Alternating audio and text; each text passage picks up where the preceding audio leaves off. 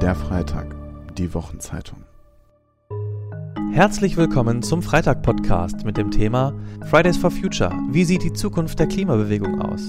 Um diese Frage geht es in unserer heutigen Folge. Als Greta Thunberg im August 2018 begann, vor dem Sitz des schwedischen Parlaments für mehr Klimaschutz zu demonstrieren und daraus ein freitägliches Ritual machte, war nicht abzusehen, was sie damit auslösen würde. Bald gingen rund um den Globus Schülerinnen und Studentinnen unter dem Label Fridays for Future für das Klima auf die Straße. Eine von ihnen ist Lucia Pabel, die sich seit Anfang des Jahres bei Fridays for Future engagiert, aus Sorge um die Zukunft. Mit dieser Sorge ist sie nicht allein. Im Herbst 2019, beim vorläufigen Höhepunkt der Klimaproteste, demonstrierten Millionen Menschen weltweit. Aber nun ist Durchhaltevermögen gefragt, denn das Klimapaket der Bundesregierung ist bei weitem nicht ausreichend. Klimaschutz ja, aber es darf den Wählerinnen nicht wehtun, scheint die Devise zu sein. Wie geht es nun mit Fridays for Future weiter? Nach dem Motto jetzt erst recht oder braucht es radikale Reformen des Protests, wie sie die Extinction Rebellion Bewegung praktiziert? Darüber diskutiert Jakob Augstein mit Fridays for Future Aktivistin Lucia Pabel. Das Gespräch wurde aufgezeichnet am 18. November 2019 im Grünen Salon der Berliner Volksbühne. Wenn Sie in Zukunft keine neue Folge des Freitag-Podcasts verpassen wollen, können Sie den Podcast auch abonnieren bei iTunes, Spotify und allen anderen Podcatchern Ihrer Wahl. Viel Spaß mit dem Freitag-Podcast. Guten Abend, meine Damen und Herren. Herzlich willkommen zum Freitagssalon im Grünen Salon der Volksbühne am Rosa-Luxemburg-Platz. Jetzt funktioniert auch das Mikrofon. Das wird ein schöner Abend. Danke, dass Sie den Weg hierhin gefunden haben. Herzlich willkommen den Hörern von Radio 1, die sowieso immer auf dem richtigen Weg sind. Wir reden bekanntlich in diesem Jahr über gar kein Thema so viel wie über das Klima. Also wir reden darüber und das war's dann aber auch, weil äh, ähm, die internationale äh, Energieagentur gerade mitgeteilt hat, und jetzt müssen Sie sich kurz ein bisschen konzentrieren, weil ein paar Zahlen kommen, mit denen habe ich auch immer Probleme, äh, dass der energiebedingte Ausstoß von Kohlendioxid im vergangenen Jahr äh, höher war denn je allein 2018 kam 1,9 Prozent dazu. Das ist der kräftigste, der kräftigste Zuwachs seit dem Jahr 2013. Der Energiebedarf der Menschheit, denn die Internationale Energieagentur ist bekanntlich nicht nur für Deutschland zuständig, sondern für alle Menschen, steigt immer weiter. Im vergangenen Jahr weltweit um 2,3 Prozent. Das ist der stärkste Anstieg seit 2010. Der Anteil fossiler Energieträger betrug dabei im vergangenen Jahr 81 Prozent, das ist noch höher als die 80 Prozent, die er schon im Jahr 2000 ausmachte. Äh, und falls Sie jetzt noch nicht genügend schlechte Laune haben, sage ich Ihnen noch, dass im vergangenen Jahr 42 Prozent aller äh, weltweit verkauften Autos in die Klasse der sogenannten SUVs äh, äh, fielen, die im Schnitt rund ein Viertel mehr Benzin verbrauchen als mittelgroße Wagen. so. Das steht ja doch in relativ erheblichem Gegen, äh, äh, Widerspruch zu dem, womit wir uns hier immer so beschäftigen und der Eindruck, den wir so haben, dass praktisch alle tun, was sie können, um das mit dem Klima jetzt so richtig in den Griff zu bekommen. Ich würde sagen, da ist noch ein bisschen Spielraum nach oben und darüber reden wir jetzt mit Lucia Parbel, die ich ganz herzlich hier begrüße. Hallo. Hallo, guten Abend. Hallo.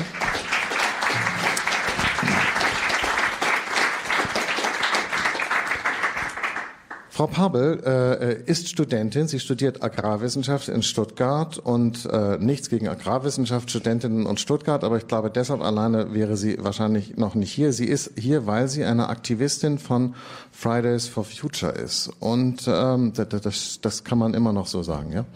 Das kann man immer noch so sagen, ja, finde ich, ja. Okay. Und äh, Fridays for Future ist die, äh, ich weiß gar nicht, wie man, wie, wie, wie man eine, eine die Bewegung sozusagen, die äh, die Öffentlichkeit, die Weltöffentlichkeit in diesem Jahr auf eine Art und Weise beeinflusst hat und, und, und geprägt hat, wie man das vorher noch nicht kannte. Seit wann sind Sie dabei? Ähm, ich, das erste Mal beim Streik war ich im Januar und bundesweit dabei bin ich seit März ungefähr, also jetzt fast ein Jahr. Und äh, äh, Entschuldigung, wenn ich jetzt aber haben Sie gedacht, dass sich das so entwickelt? Ich meine, dass das so schnell geht? War das absehbar?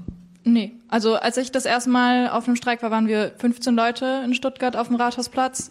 Und irgendwie war halt eine der die derer, die das damals so Haupt ähm, die eine der Hauptorganisatorinnen für Stuttgart war, die meinte, ja, und nächste Woche am 18.01., da sind wir dann 500. Und ich dachte, sie spinnt, weil wir waren halt wirklich 15 Leute nur. Und dann hat sie Flyer verteilt und in der nächsten Woche waren wir dann aber tatsächlich irgendwie sogar 700 Leute hier und es war auch dann in der Woche drauf, war das hier in Berlin, was auch viel durch die Medien ging, weil dann die ähm, fünf Aktivistinnen spontan ähm, ins Energieministerium eingeladen wurden, Wirtschaftsministerium zu Altmaier mhm. wegen des Kohlekompromisses. Also das ist irgendwie dann so schnell durch die Decke gegangen und dass ich mal, ähm, dass es mal so sein würde, wie es jetzt geworden ist, also hätte ich nicht gedacht.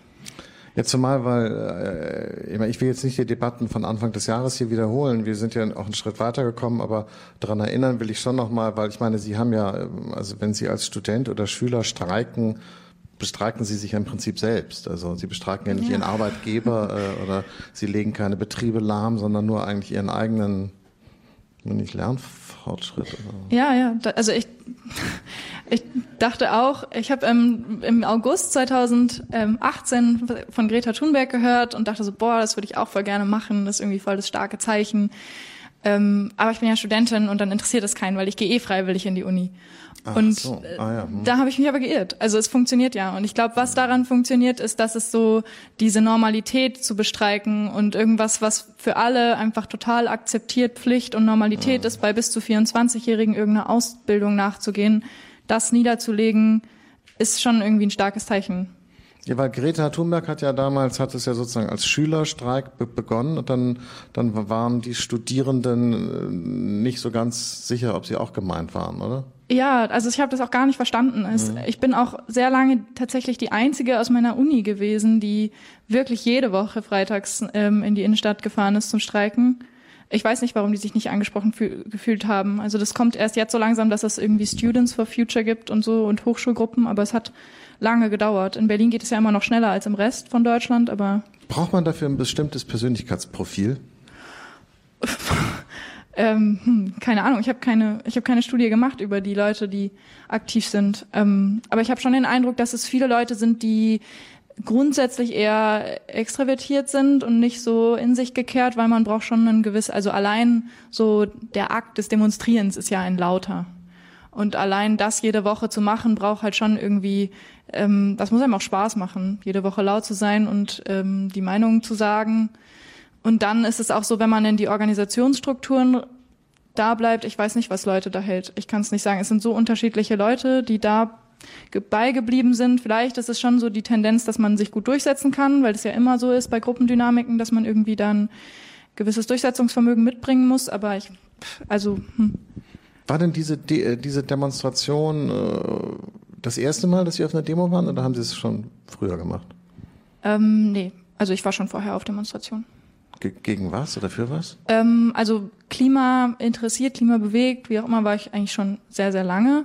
Und dann, also ich war zum Beispiel mal gegen TTIP demonstrieren, als diese große Aha. Demo war, ah, oder ja. gegen die AfD oder so. Und, und wenn Sie zu so einer Demonstration gehen, mit welchen Gefühlen machen Sie das dann? Macht das Spaß oder ist das eine Pflicht? Muss man das so, so abarbeiten, so wie so ein Unibesuch oder, oder haben Sie dann Angst, dass dann, äh, oder wie, wie ist das?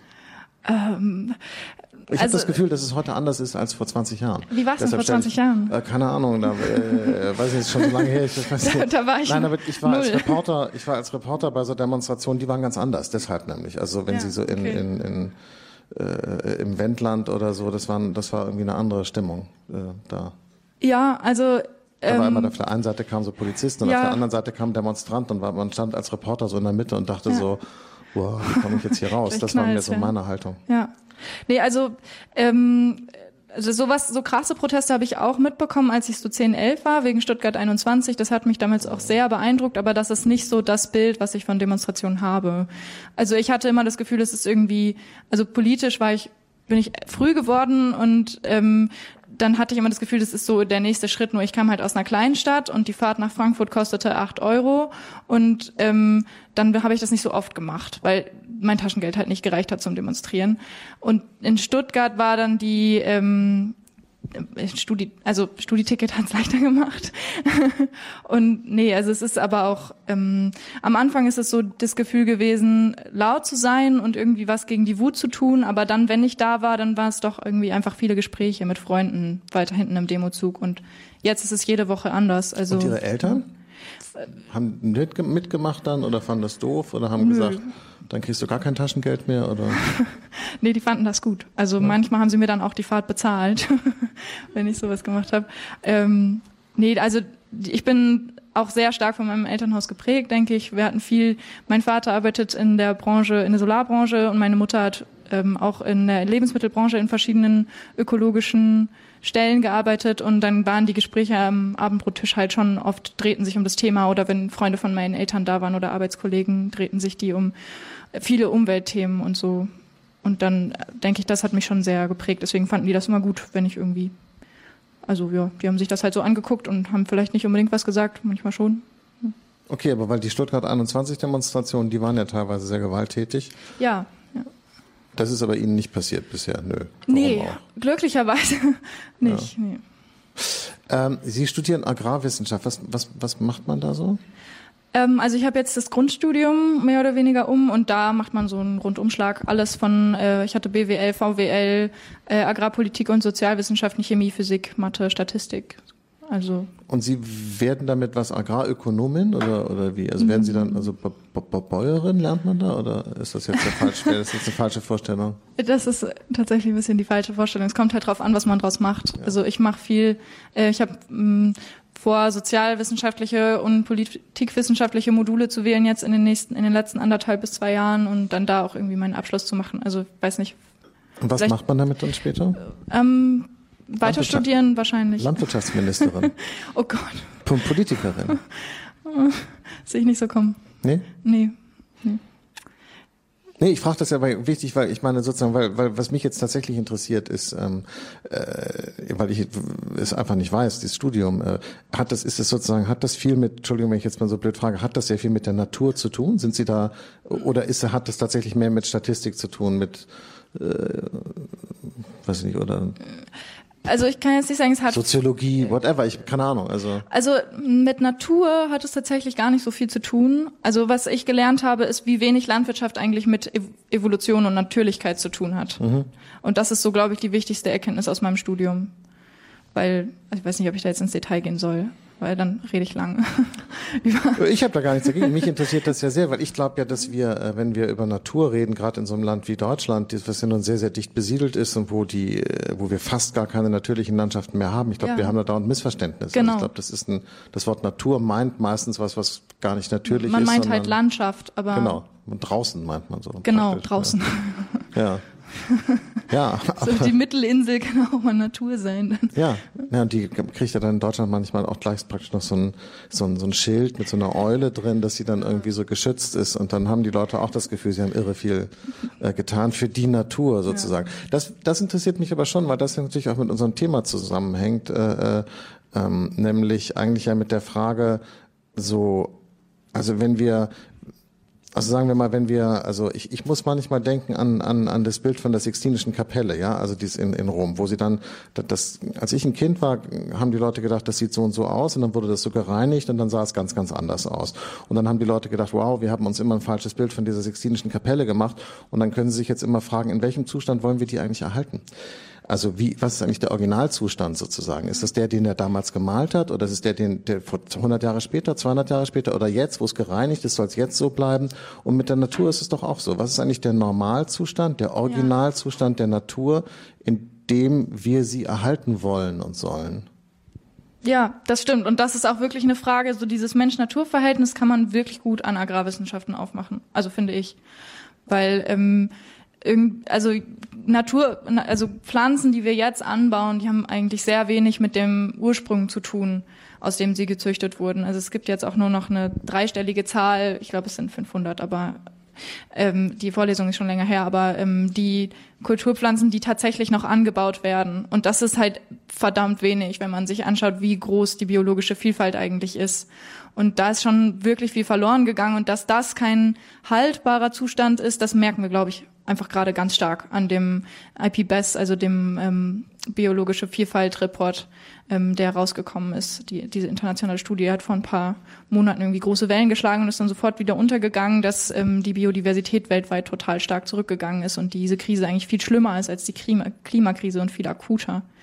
Und ähm, ja, und das hat ganz, ganz viel mit der Art zu tun, wie wir Landwirtschaft machen und deswegen ja. Aber das ist doch ein super interessantes Thema. Ich meine, die, äh, äh die Biodiversität geht zurück, weil wir äh, Pflanzen sozusagen befördern und ihnen Platz geben und wahrscheinlich auch andere Pflanzen auch auch vielleicht auch mit, mit Einsatz von Chemikalien und anderen Mitteln sozusagen zurückdrängen, weil wir sozusagen für uns Menschen oder für die Tiere, die wir haben, also für unsere Zwecke äh, uns konzentrieren auf bestimmte Pflanzen. Ja, das ist der Grund, warum die Zahl der genau. Pflanzen sozusagen zurückgeht. Ja. Wir konzentrieren uns auf, auf bestimmte und drängen die anderen zurück.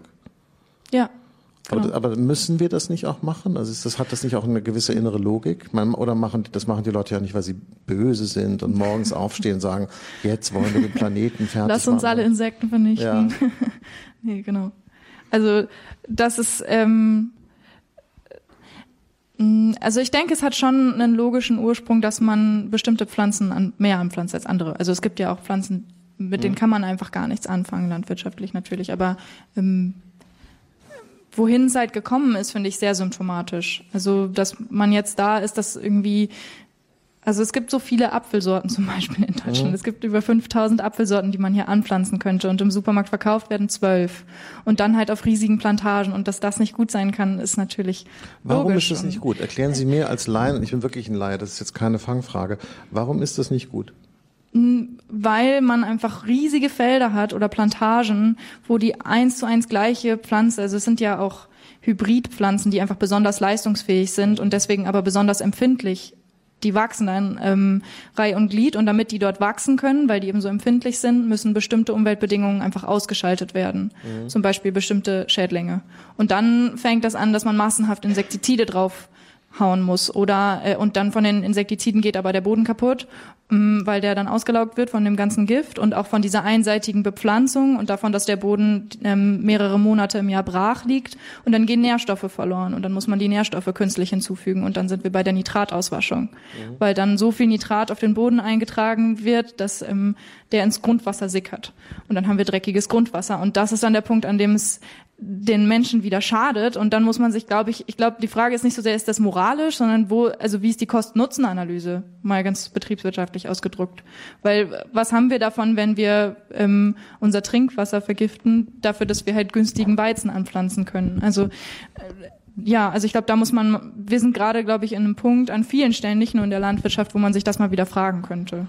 Was ich ganz interessant finde, jetzt haben Sie gerade so ein, ein, ein, ein Stichwort benutzt, das ist, Sie haben gesagt, das ist jetzt gar nicht so sehr moralisch, sollte man das unbedingt betrachten, sondern betriebswirtschaftlich. Was man ja viele äh, Leute, die, ich sage das jetzt mal wertfrei, die sozusagen ein Problem haben, äh, damit, wie unser Diskurs jetzt läuft, wie wir über bestimmte Themen reden, die, die sagen dann, ihr moralisiert, äh, ihr, ihr, ihr benutzt das Moral zu schnell an Orten, wo das gar nicht hingehört und damit schadet ihr äh, keine Ahnung so. Und, ähm, und ich denke dann auch immer genau, wie Sie das eben gesagt haben, ich weiß gar nicht, äh, keiner moralisiert, hier geht es gar nicht um Moral, hier geht es einfach darum, dass das auf Dauer nicht funktioniert, was wir machen. Ja, also, und wenn es genau. funktionieren würde, könnte man ja immer noch sagen, findet man unmoralisch oder gut oder schlecht oder die Schöpfung oder der liebe Gott, das müsste man dann nochmal separat diskutieren. Aber das hier kann man einfach sagen, es klappt nicht. Es funktioniert nicht. Also es hat sozusagen Folgekosten, Folgewirkungen, die ihr bloß nicht mit einberechnet. Und weil ihr sie nicht mit einberechnet, habt ihr das Gefühl, ihr seid super schlau und es funktioniert. Aber wenn ihr die Rechnung größer macht, dann klappt es nicht. Und das finde ich, deshalb finde ich es ganz wichtig, dass man darauf hinweist, weil man den Leuten dieses Argument, ihr moralisiert, das sollte man, äh, oder? Ist, passiert Ihnen das auch manchmal in so Diskussionen? Ja, klar. Ja. Es ist ja, also es ist so, glaube ich, das Urargument gegen ökologische Wende oder so. Also allein das Wort ökologisch da schwingt ja schon Moral mit. Und es geht dabei ja eigentlich genau, wie Sie sagen, gar nicht darum, es richtig zu machen. Sie haben, ähm, lassen Sie uns mal ganz kurz über die Faktengrundlage nochmal sprechen äh, von diesem, äh, von der Klimadebatte. Ich, äh, das, das anderthalb Grad Ziel, ja. Was passiert wirklich, wenn es nicht eingehalten wird? Wissen Sie das, was dann passiert? Oder glauben Sie das zu wissen? Oder haben Sie einfach nur Angst vor dem, was passieren könnte? So, also, weil ich finde es, ich finde es immer ganz irre, irre, interessant, wenn sozusagen so große öffentliche Debatten auf eine Zahl zurückgeführt werden. Also sie haben nur eine Zahl, das, die besteht dann 1,5, das sind drei Zeichen. Und darauf diese Riesendebatte, auf dieses eine kurze Ding, das, da habe ich so ein bisschen Angst. Verstehen Sie das? Das macht mich so ein bisschen, da werde ich so ein bisschen unruhig. Ja, da haben wir uns auch schon mal gefragt, ob wir vielleicht davon weggehen sollten, mhm. nur das 1,5 Grad Ziel zu kommunizieren. Ähm, weil es ist ja wirklich sehr angreifbar. Also nicht, weil das wissenschaftlich nicht ähm, solide ist, also, es wär, also überhaupt nicht, es sind ja 99,7 Prozent, hat das Uber irgendwie gesagt, der Wissenschaft, die sich darüber einig sind, also der wissenschaftlichen Studien, dass das ähm, korrekt ist. Aber sicher sein kann man sich mit diesem 1,5 Grad Ziel immer noch nicht. Insofern finde ich auch, also ich bin eigentlich gegen das Framing Ziel, weil es ist für mich eine Grenze. Wenn wir die überschreiten, dann haben wir halt noch weniger Sicherheit. Also selbst mit diesen 1,5 Grad haben wir immer noch, also die große Gefahr ist ja, dass man Kipppunkte überschreitet, mhm. wo man dann so irreversible Ketten ähm, lostritt, die nicht mehr aufzuhalten sind. Also dann ist es einfach komplett außer Kontrolle die Klimakrise und ähm, die Folgen für ähm, die Systeme und die Zivilisation. Und wir haben mit dem 1,5 Grad Ziel eine 66 Prozent Wahrscheinlichkeit, dass das nicht passiert. Aber es sind ja immer noch 33 Prozent, die dann offen sind. Und was ist mit diesen 33 Prozent? Also von der Sicherheit äh, kann man eigentlich nicht sprechen. Falls es jetzt das ist, worauf Sie hinaus wollten. Ja, also das ist, ich finde, das ist schon ganz wichtig, weil wenn man bedenkt, wie groß sozusagen der, äh, der, das Veränderungs, der Veränderungsbedarf ist, der da angesprochen wird, dann äh, haben die Leute schon ein gewisses Recht zu fragen, okay, wie sicher seid ihr euch eigentlich? Ich meine, seid ihr euch eigentlich sicher oder nicht? Und da muss man dann natürlich schon auch daran erinnern, dass in den 70er Jahren die Leute ja auch glaubten, gewusst zu haben, wie die Zukunft aussieht und sich dann doch ziemlich geirrt haben. Also wenn ich zum Beispiel zurückdenke, in meiner Kindheit war die Umwelt, die ich erlebt habe, deutlich belasteter und fertiger, als sie heute ist. Ja, aber es geht ja nicht um Umwelt, also es geht ja um Klima. Ja. Und Klima ist ja viel umfassender. Also davon hängt ja die Umwelt ab. Und deshalb hängen wir vom Klima ab. Also eigentlich ist es eine, eigentlich finde ich, ist es eine Zukunftskrise, weil wir einfach wirklich nicht wissen, ob in dem klimatischen System, das sich durch unseren Einfluss entwickeln wird, ähm, ob wir in dem leben können. Also wir sind, eigentlich sind wir uns sicher, dass wir das nicht können. Da gibt es ja auch noch andere Paper und andere Studien zu als dieses, als ähm, die Studien, die das 1,5 Grad Ziel untermauern. Und ähm, zum Beispiel gibt es von Schellenhuber ja dieses Hothouse Paper, was letztes Jahr veröffentlicht wurde. Und das ist viel, also das zeichnet so ein drastisches Bild davon, was passiert, wenn wir keinen sofortigen Klimaschutz machen. Erzählen Sie doch mal ein bisschen. Naja, wir haben dann, wenn wir jetzt einfach Business as, as usual machen, so wie jetzt, dann kommen wir auf bis zu 6 Grad Erwärmung bis 2100. Und das ist aber dann ja nicht vorbei. Also diese 2100 ist nämlich so eine andere Zahl, die ich komisch finde, weil man denkt immer nur bis dahin. Aber wenn ich Kinder bekommen sollte, dann leben die ja darüber hinaus. Das heißt, ich denke auch über 2100 hinaus. Und äh, ja. Und ja, das ist ja. Nee, gut. Ja, stimmt, Sie haben recht. Ja, klar, ja, wir haben ja 2019. Ja, gut, ja, okay, ja.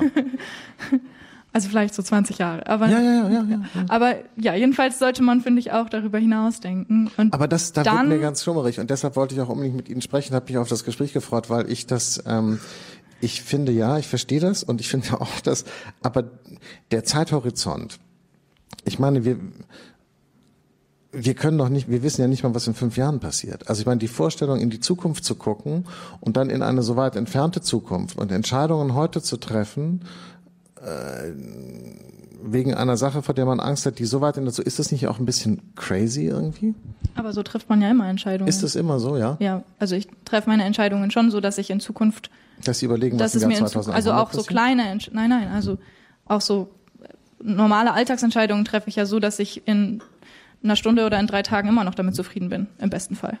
Und ich finde, das sollten wir einfach auch jetzt machen. Und für mich ist es kein krasser Zeitraum. Also klar wird mir ein bisschen schwindelig, wenn ich an, daran denke, dass ich irgendwann mal 80 bin, aber ähm, auch mit 40 werden wir ja schon, das sind ja immer noch 20 Jahre bis dahin. Wie, wie alt sind Sie jetzt? 20. Ja. ja. Und auch in 20 Jahren werden wir die Folgen des, des Klimawandels ja schon merken und der gesamten ökologischen Krise. Haben Sie Angst vor der Zukunft?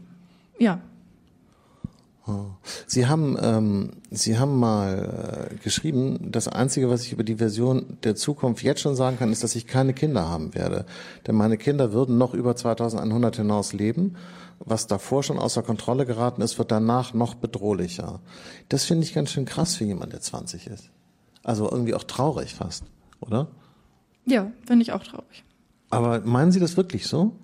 Ich meine, es gab immer Leute, die gesagt haben, in diese Welt kann man keine Kinder setzen, weil und dann kommt jeweils das, was halt kommt. Hm, also das, was Sie vorgelesen haben, ist aus äh, Januar oder Februar, glaube ich. Hm. Ähm, und da habe ich das wirklich so gemeint. Also das war für mich tatsächlich der ausschlaggebende Moment, dass ich irgendwann mal in Stuttgart in der U-Bahn saß und ich habe irgendwie so ein kleines Kind vor mir gesehen und ich fand es super niedlich und dann habe ich gedacht, oh ja, ich will auch mal Kinder haben. Und dann ist mir aufgefallen, was das bedeutet, weil ich mich zu dem Zeitpunkt so viel durch Greta Thunberg wieder mit der Klimakrise beschäftigt habe.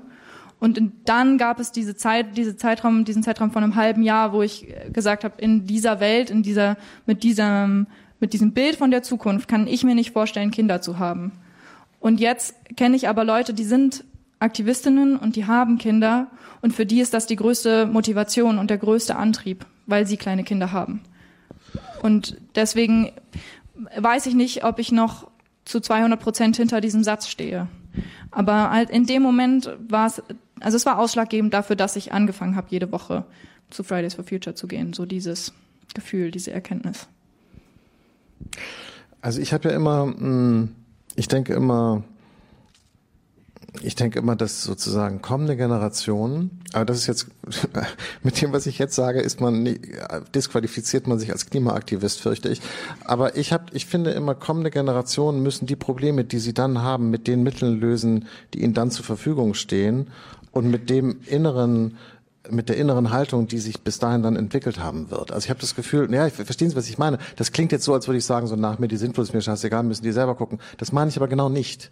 Sondern ich habe immer das Gefühl, ich weiß noch gar nicht, wie die Zukunft sein wird. Ich weiß gar nicht, welche Ideen die Leute dann haben, wie sie sich angepasst haben werden, was ihre Probleme sind. Auch ich weiß nicht mal, was ihre Prioritäten sind. Vielleicht verändern sich die Prioritäten der Leute komplett. Ich meine, Sie arbeiten ja darauf hin, dass sich die Prioritäten der Leute ändern, dass sie weniger konsumieren, dass sie das Wochenendausflug nach Barcelona nicht für selbstverständlich halten. Vielleicht wird das dann anders. Verstehen Sie, was ich meine? Aber es wird ja nur dann anders, wenn wir jetzt anfangen, mhm. daran zu arbeiten. Ja. Also das ist ja auch das, was Fridays for Future möchte. Ja, äh, Sie haben, ähm, Sie haben geschrieben, fand ich auch interessant. Ich habe diese Zeitungsartikel, die Sie geschrieben haben, natürlich gelesen. Und da steht dann, so wie heute Klimapolitik gemacht wird, werde ich in 50 Jahren meinen 70. Geburtstag in einer Welt feiern, die mit den Folgen des Zerbrechens der Ökosysteme zu kämpfen hat. Sie wird von humanitären Katastrophen, Kriegen um Ressourcen, von Flucht geprägt sein. Da habe ich gedacht, damit beschreiben Sie doch eigentlich unsere Gegenwart. Das ja. ist ja unsere Gegenwart. In diese Gegenwart hatte aber ich also drei Kinder gesetzt und aber komme ganz gut klar damit eigentlich. aber jetzt stellen Sie sich halt mal vor, wir haben nicht wie 2015 800.000 Flüchtlinge, die nach Deutschland kommen, sondern es kommt halt die gesamte Sahelzone, alles der, ab der Subsahara. Und äh, mit der, mit der Hot House Earth ist dann auch irgendwann der mediterrane Raum nicht mehr bewohnbar weil es einfach zu trocken ist, zu heiß. Da kann man keine Landwirtschaft machen. Da sind wir nämlich wieder bei der Landwirtschaft, weil Landwirtschaft funktioniert überhaupt nur bei stabilen Wetterbedingungen. Und stabile Wetterbedingungen gibt es nur in einem stabilen Klimasystem. Und wir machen das Klimasystem gerade kaputt. Und Landwirtschaft ist die Grundlage der Zivilisation. Das heißt, das ist eigentlich eine relativ kurze Kausalkette, um sich zu überlegen, was passiert, wenn wir das Klimasystem kaputt machen. Dann geht die Grundlage der Zivilisation ist dann nicht mehr so umsetzbar. Man kann Landwirtschaft nicht adaptieren an die Klimakrise mit den jetzigen Mitteln. Sie hören den Freitagssalon äh, bei Radio 1. Ich sitze hier mit der Fridays for Future Aktivistin Lucia Parbel. Und ähm, wir haben hier gerade ehrlich gesagt die ganz großen Fragen am Wickel. Und deshalb muss ich jetzt auch fragen, was halten Sie denn von Fortschritt? Fortschritt. Glauben Sie an den Fortschritt? Glauben Sie sozusagen, dass die ich Dinge besser werden? Oh. Oder besser geworden sind? Ich denke, ja, also sicherlich sind Dinge besser geworden. Aber es ist halt auch immer die Frage, zu welchen Kosten. Mhm. Und wenn die Kosten anfangen, die Nutzen des Fortschritts zu übersteigen, dann sollte man sich überlegen, ob die Richtung, in die der Fortschritt geht, noch sinnvoll ist. Also die Bundeskanzlerin hat ja, ähm, ich glaube, nur in der einzigen, das einzige Mal irgendwie, dass sie da, äh, na, ich weiß nicht. Jedenfalls hat die Bundeskanzlerin gesagt, ähm, ähm, ich habe immer so Mühe, mir die Worte der Bundeskanzlerin zu merken, weil sie so auch nicht so ganz präzise sind. Aber ähm, Fortschritt. Da ging es, glaube ich, um darum, dass Fridays for Future die, die, die, äh, das Potenzial, das Problemlösungspotenzial des technologischen Fortschritts systematisch unterschätzt? Nein. Also ich glaube, Frau Merkel überschätzt einfach den, das Potenzial des Fortschritts. Also es gibt auch, äh, soll ich jetzt was ganz Konkretes sagen oder was Theoretisches? Beides. okay, dann fange ich mit dem Theoretischen an, es fällt mir leichter. Es gibt ähm, so eine, ähm, es gibt so eine Drei-Säulen-Theorie ist das veraltete Modell, aber mir fällt gerade das andere Wort nicht ein, der Nachhaltigkeit. Also Nachhaltigkeit funktioniert nur mit äh, Genügsamkeit, Suffizienz, Konsistenz, also dass man die Dinge lange benutzen kann und mit Effizienz, dass sie halt sinnvoll, also äh, energieeffizient noch, noch, noch mal bitte was? Konsistenz, ja. Dass man die Dinge lange benutzen kann. Ja. Suffizienz, dass ja. man wenig davon benutzt und Effizienz, dass sie okay, verstehe. ja effizient mhm. sind. Und das ist dann die, nachhaltig. Das mhm. ist dann nachhaltig. So. Ähm, und wenn jetzt ein, wenn man sich nur auf die Technologie verlässt, dann kann man maximal Konsistenz und Effizienz abdecken. Also ähm, maximal, dass ein Ding lang benutzbar ist und dass es gut funktioniert. Mhm. Und das ist ja schon mal super, wenn man das irgendwann hat und nicht mehr, also zum Beispiel, also es gibt ja dieses Phänomen geplante Obsolenz, dass mhm. irgendwie ein Handy einfach irgendwann aufhört zu funktionieren, weil die Software nicht mehr funktioniert, weil sie so programmiert ist dass irgendwann das Update nicht mehr funktioniert zum Beispiel. Und das ist was, was überhaupt nicht zukunftsfähig ist. Und natürlich wäre es super, wenn jetzt ähm, Frau Merkel sich dafür einsetzen würde, dass sowas nicht mehr passiert im Sinne ihres Glaubens an den Fortschritt. Das fände ich eine sinnvolle fortschrittliche Entwicklung. Aber dann haben wir immer noch keine nachhaltige Gesellschaft, weil wir zum Beispiel immer noch zu viele Handys kaufen. Also auch wenn die lange funktionieren, dann kommt vielleicht ein neues Modell auf den Markt und ist einfach cooler und dann haben wir halt trotzdem zu viele Ressourcen verbraucht. Und zu dieser Suffizienz, also zu der Genügsamkeit, gehört einfach noch viel mehr. Und da ist eigentlich der Punkt, wo sich die Gesellschaft ganz massiv verändern muss und wo wir auch ein Umdenken brauchen an allen Bereichen. Ich glaube, mm, ich glaube, was Frau Merkel meinte, war, dass ähm, wir nicht abschätzen können, in welcher Weise Technologie künftig in der Lage sein wird, erstens die Folgen des menschengemachten Klimawandels zurückzudrehen und zweitens äh, mit diesen Folgen zurechtzukommen. Das ist ja das, was ja viele ja. Leute sagen. Nicht? Ja. Äh, äh, wir holen das CO2 wieder aus der Luft oder äh, wir, wir werden einfach neue äh, Siedlungsräume äh, urbar machen oder wir werden den Leuten dort, wo es dann die äh, Umweltbedingungen nicht mehr so leicht machen zu leben, ihnen technologisch helfen, dass ihr Leben weitergeht, so wie das ja in Saudi-Arabien in Wahrheit ja heute schon ist. Da würden die Leute ja, äh, kämen die Leute ja auch schlecht klar ohne Klimaanlage im Sommer. Also, also mit, ja, ich habe trotzdem mit dieser Aussage so viele Probleme. Mhm. Also es gibt zum Beispiel ja auch, ich glaube, ich fange mal woanders an, als ich zuerst dachte. Also es gibt ja zum Beispiel eine super Technologie oder mehrere super Technologien für die Energien, um die klimafreundlich zu machen. Und was aber nicht passiert ist, ist, dass politisch möglich gemacht wurde, dass diese Technologien flächendeckend eingesetzt werden. Wie Sie am Anfang gesagt haben, wir haben immer noch 81 Prozent der fossilen Energieträger ähm, weltweit am Netz. Und in Deutschland haben wir auch ähm, 40 Prozent erneuerbare Energien, glaube ich. Ich bin mir gerade nicht ganz sicher über die Zahl, aber es ist jedenfalls nicht so viel, wie wir bräuchten. Sondern wir haben stattdessen ein neues Kohlekraftwerk angeschaltet vor ein paar Wochen und das wurde gebaut. Das finde ich total absurd, obwohl man einfach schon diese Technologie, die gibt's ja nicht seit gestern. Also das finde ich absurd, dass sie sowas sagt vor dem Hintergrund, dass ihre Regierung seit Jahrzehnten daran gearbeitet hat, den erneuerbaren Technologien das Leben schwer zu machen. Also das ist so das eine, was ich daran absurd finde und komisch. Also ja. Mhm. Ähm, soll ich weitermachen oder? Ja klar. ähm, was war nochmal? Ich bin gerade ein bisschen Fortschritt. Fortschritt und Technologie. Also, also Sie glauben, also Sie glauben nicht, dass sozusagen genau, Sie glauben nicht, dass sozusagen der, weil ich meine Wissenschaftler, Sie sind doch Wissenschaftlerin, Sie werden Wissenschaftlerin. Ja. Äh, äh, äh, Leute wie ich sozusagen gucken zu Leuten wie Ihnen auf und sagen, ihr müsst diese Probleme lösen. Ja, aber ich meine, es ist ja, also es gibt ja ganz viele Lösungen, die sind ja schon da. Aber sie werden halt politisch unterdrückt. Mhm. Okay. Ähm, äh, wenn, was ich interessant finde an der, an der Fridays for Future Bewegung oder auch an den Äußerungen von, von, von Greta Thunberg, die, mit der das ja alles angefangen hat, ist diese Aussage, ähm, im Prinzip hört nicht auf uns, hört auf die Wissenschaft. Also es ist gar nicht, dass wir jetzt hier irgendwas wollen, sondern wir erinnern euch daran, was die Wissenschaft ähm, äh, sagt. Das ist ja für eine, für eine Jugendbewegung oder für eine gesellschaftliche Umwälzungsbewegung echt ein interessanter Ansatzpunkt. Also quasi zu sagen, äh, sorry Leute, das sind eure also die, wir, wir, wir erinnern euch an die Wert, an, an, die, an die Dokumente der Erwachsenenwelt. Wir sind sozusagen jung, wir sind Kinder, wir sind Studenten und wir zeigen euch das. Das sind doch eure eigenen Leute, die euch das gesagt haben. Das sind ja nicht wir. So kommt Ihnen das komisch vor? Meine Frau Neubacher, die ja, äh, die eine sehr bekannte ja. Fridays for Future Aktivistin ist in Deutschland, hat dann immer gesagt, sie hat gesagt, sie hat das Gefühl, sie muss irgendwie die Generation der Eltern erziehen ich habe nicht das Gefühl, dass ich jemanden erziehen muss, aber ähm, ich fand das zumindest nicht überraschend und auch irgendwie total naheliegend eigentlich, dass äh, Greta immer sagt, ja, hört auf die Wissenschaft. Für mich war das ähm, eine Umstellung, das nicht mehr selbstständig zu wiederholen, weil es halt für so viele Leute irritierend ist. Aber ich, ich ähm, bin mit dem Gefühl aufgewachsen, wie absurd es ist, dass Erwachsene ein Papier geschrieben haben und sich jedes Jahr wieder treffen an einem Ort, wo sie mit dem Flugzeug hinfliegen, um ähm, darüber zu reden, wie wichtig diese Papiere sind, die sie geschrieben haben. Und dann fliegen sie wieder nach Hause und machen genau das Gegenteil von dem.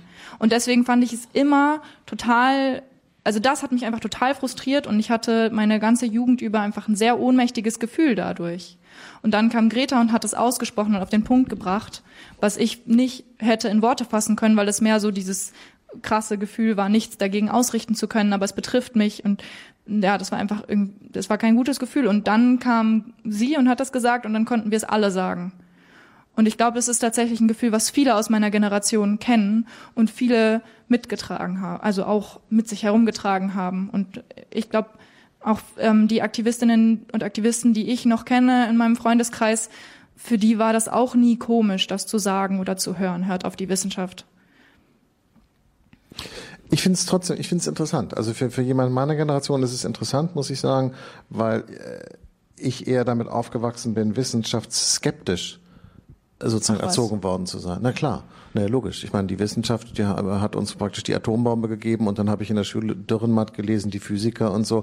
Das ist also Wissenschaft waren, das waren die Leute, die immer alles Mögliche erfunden haben, aber immer wenn es dann falsch eingesetzt ja. wurde, gesagt haben, sorry Leute, damit habe ich nichts zu tun. Ja, ich äh, ich habe das nur erfunden. Was ihr damit macht, ist eure Sache. Also also ja. ich finde sozusagen die die die Vorstellung, dass man sich äh, wahrheitssuchend an Wissenschaft wendet, ist für mich, ich meine das ganz im Ernst, deshalb finde ich es wirklich einen spannenden Punkt, das liegt gar nicht so nah, weil Wissenschaft ist für mich auch immer kulturell bedingt. Also Wissenschaft ist, ist immer das, auch, ja. was die Leute zu dem Zeitpunkt als Konvention sagen, so das ist jetzt Wissenschaft praktisch. Und dann sagen alle, ja, das ist Wissenschaft, toll, dem glauben wir jetzt. Und so, da werde ich sofort skeptisch, sag so, wow, stopp, stopp, stopp. Vor 15 Jahren war das ganz anders, in 15 Jahren, wer weiß, was ihr dann sagt.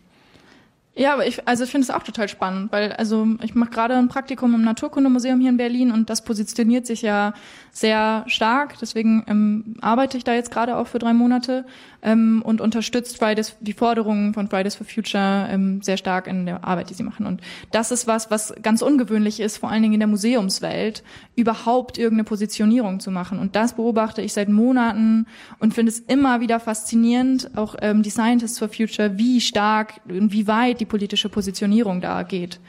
Das ist was, was ich nicht ähm, also was für mich überraschend war und ich finde es aber eine wichtige Entwicklung. Na gut, das liegt wahrscheinlich daran, dass die sich das die ganze Zeit angucken und immer sagen, ja, das kann doch genau. nicht sein. Ist auch seit komisch, 19, dass sie es eigentlich erst jetzt machen. Seit 1990 erzählen ja. wir euch das ja. und und 72 äh, und, und es passiert nichts, passiert nichts, passiert nichts. So, ja, ich glaube 90, egal, ja, also, aber wo es quasi lange, ja, lange, genau, lange. ähm, äh, wir, wir, wir, wir sollten unbedingt, wir haben jetzt noch ein bisschen, wir sollten unbedingt ähm, reden über einen Aspekt, der mir jedenfalls wahnsinnig wichtig ist. Klimafragen, die, die, die politischen Konsequenzen, weil, weil die Wissenschaft macht ja keine Politik. Wenn Greta Thunberg oder Sie sich hinstellen und sagen, setzt das Ziel um, dann ist damit ja noch gar nichts gesagt. Einfach nur setzt das Ziel um. Aber wie man es umsetzt, welche Konsequenzen das dann hat, zu wessen Lasten das geht, zu wessen Nutzen, wer das unter welchen Umständen durchsetzen muss, zu all diesen Sachen ist damit nichts, nichts, nichts, nichts gesagt, gar nichts. Ist das nicht ein echtes Problem? Ja, und das ist der Sprung vom Klimaschutz zu Klimagerechtigkeit für mich. Weil ähm, Klimagerechtigkeit beinhaltet das Wie. Also zum Beispiel nicht nur wir führen eine CO2-Steuer ein, sondern wir führen sie sozialverträglich ein. Das wäre dann die klimagerechte Formulierung. Dieses, also wir erhöhen zwar den CO2-Preis, machen das aber so, dass trotzdem alle Leute sich leisten können, weiter zu fliegen oder dicke Autos zu fahren? Nee, nee, das ist ja nicht gerecht. Also ungerecht ist ja zum Beispiel beim Fliegen, dass im Moment nur eine einstellige Prozentzahl von Leuten auf der Welt sich das überhaupt leisten kann, regelmäßig zu fliegen. Alle anderen haben einfach nicht das Geld dafür. Das ist ja eine Ungerechtigkeit. Die Aber ich finde es gut, haben. dass Sie gleich dahin gehen, wo es mir eh immer am meisten wehtut.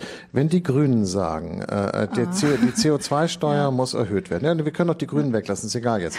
Äh, äh, sagen, wenn, wenn Sie sagen 180 äh, Euro pro Tonne, haben Sie gesagt? Also Fridays for Future 180 ja. Euro pro Tonne ist Ihre Zahl. Es ist auch so toll, Hat dass wir. Das gesagt eigentlich, aber. Was? Umweltbundesamt. Ja, Umweltbundesamt. Die, genau, alles gut. Und, und Angela Merkel sagt 10 Euro pro Tonne, damit fangen wir mal an. Das heißt, da ist, also da ist ja auch noch ein bisschen Spielraum. Die, äh, Habeck hat jetzt beim Landesdelegierten, äh, Bundesdelegierten-Dings der Grünen gesagt, glaube ich, 60 Euro wollen die Grünen so als, als so ein bisschen so, ja, schon ein bisschen härter, aber doch nicht zu hart, so ein bisschen so grün ebenso, Mittelding mäßig so, 60 Euro. Und dann denke ich aber, Freunde, egal was ihr macht, ob 10 Euro oder 60 oder 180, am Ende ist es so, dass die Leute, die Kohle haben, sagen, oh scheiße, ist jetzt teurer geworden, aber na gut, dann bezahle ich das. Und die Leute, die keine Kohle haben, sagen, Mist, ich kann es mir nicht mehr leisten. Ist das gerecht? Nee, das ist nicht gerecht. Und deshalb Aber wie wollen Sie das verhindern? Naja, es gibt da ja bestimmte Modelle, also dass man zum Beispiel irgendwie so eine Klimadividende auszahlt und jedes Jahr kriegen die Leute ihr Geld wieder zurück und so weiter. Aber es ist, es ist ja auch deshalb, ich finde die Diskussion auch um die CO2-Steuer und CO2-Preis und so finde ich auch deshalb ähm, schwierig, weil es ist ja nicht die einzige Klimaschutzmaßnahme. Also da gibt es zum Beispiel, das ist auch ganz spannend, in der ähm, Klimaschützerszene gibt es auch einen Streit darüber, was jetzt wichtiger ist, 100% erneuerbare Energien oder CO2-Steuer sofort. Das ist ein richtiger Glaubenskrieg.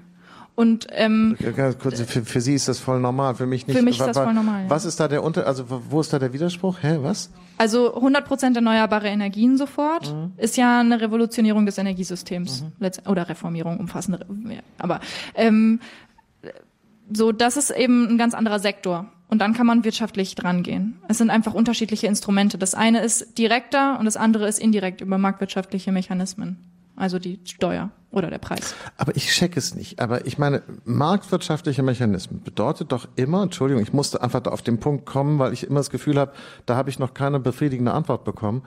Heißt am Ende, wer die Kohle hat, bezahlt und es ist okay für ihn. Das ist halt zwar teurer, aber es ist trotzdem, aber er hat weiter das Recht, die Umwelt zu belasten, CO2 auszustoßen, Luft zu verbrauchen, weil er es sich leisten kann. Deshalb meine Frage, müsste nicht eigentlich bei diesen Fragen von vornherein das ganz anders sein? Weil es gibt ja Güter in, in, in unserem Rechtssystem, die auch mit keinem Geld der Welt zu kaufen sind, zum Beispiel menschliches Leben. Ich kann ja auch nicht sagen, gut, ich bin jetzt sehr reich, deshalb kaufe ich mir das Recht, jemanden umzubringen. Das ist ja bei uns nicht üblich sozusagen. Müsste es nicht eigentlich auch so sein, dass man sagt, scheißegal, wie viel Geld ich habe, ich darf einfach nur 10.000 Meilen im Jahr fliegen. Scheißegal, wie viel Kohle, weil das ist einfach, mehr darfst du als Individuum die Umwelt nicht ver, verschmutzen. Wäre das nicht der viel sinnvollere Weg?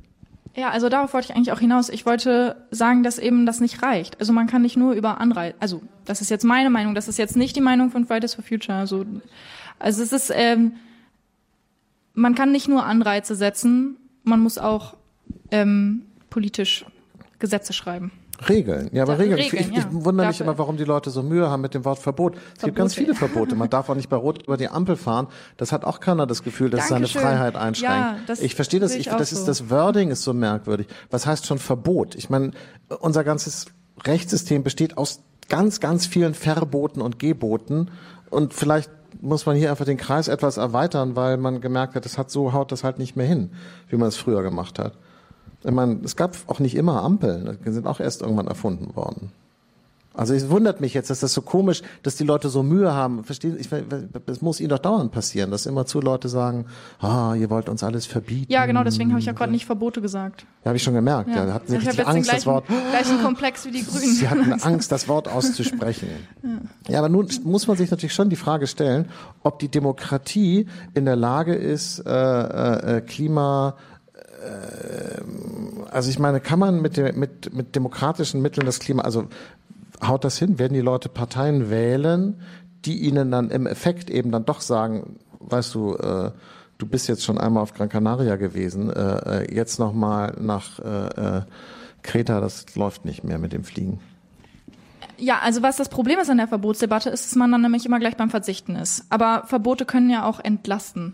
Also man muss einfach manche Dinge gar nicht mehr überlegen ich muss mir jetzt gar nicht mehr überlegen, ob ich das dritte Mal im Jahr in Urlaub fliege. weil ich darf es nicht. So, dann ist mir eine Entscheidung abgenommen. Das ist eigentlich ganz schön, vielleicht. Und ja, es ist aber ich, ja auch da, nicht da so, dass ich ein paar FDP-Wähler, die bei dem Zitat jetzt sagen, ha, da hat sie sich entlarvt, da kann man mal sehen und so. Freiheit bedeutet Verantwortung, wer dem das und so. Ja, egal. Aber solche Leute hören uns ja eh nicht zu, deshalb ist auch okay. ja, und ich, also die Freiheit geht ja auch immer nur so weit, wie sie ähm, bis sie andere Leute schädigt. Und Fliegen in ja, dem Maße zum Beispiel ist ja auch einfach schädlich für andere Menschen, die jetzt gerade leben. So, also die Klimakrise ist ja auch schon da. Wenn man dem SUV-Fahrer sein SUV wegnimmt, ist das für ihn eine massive Freiheitseinschränkung, aber für alle anderen ein totaler Freiheitsgewinn.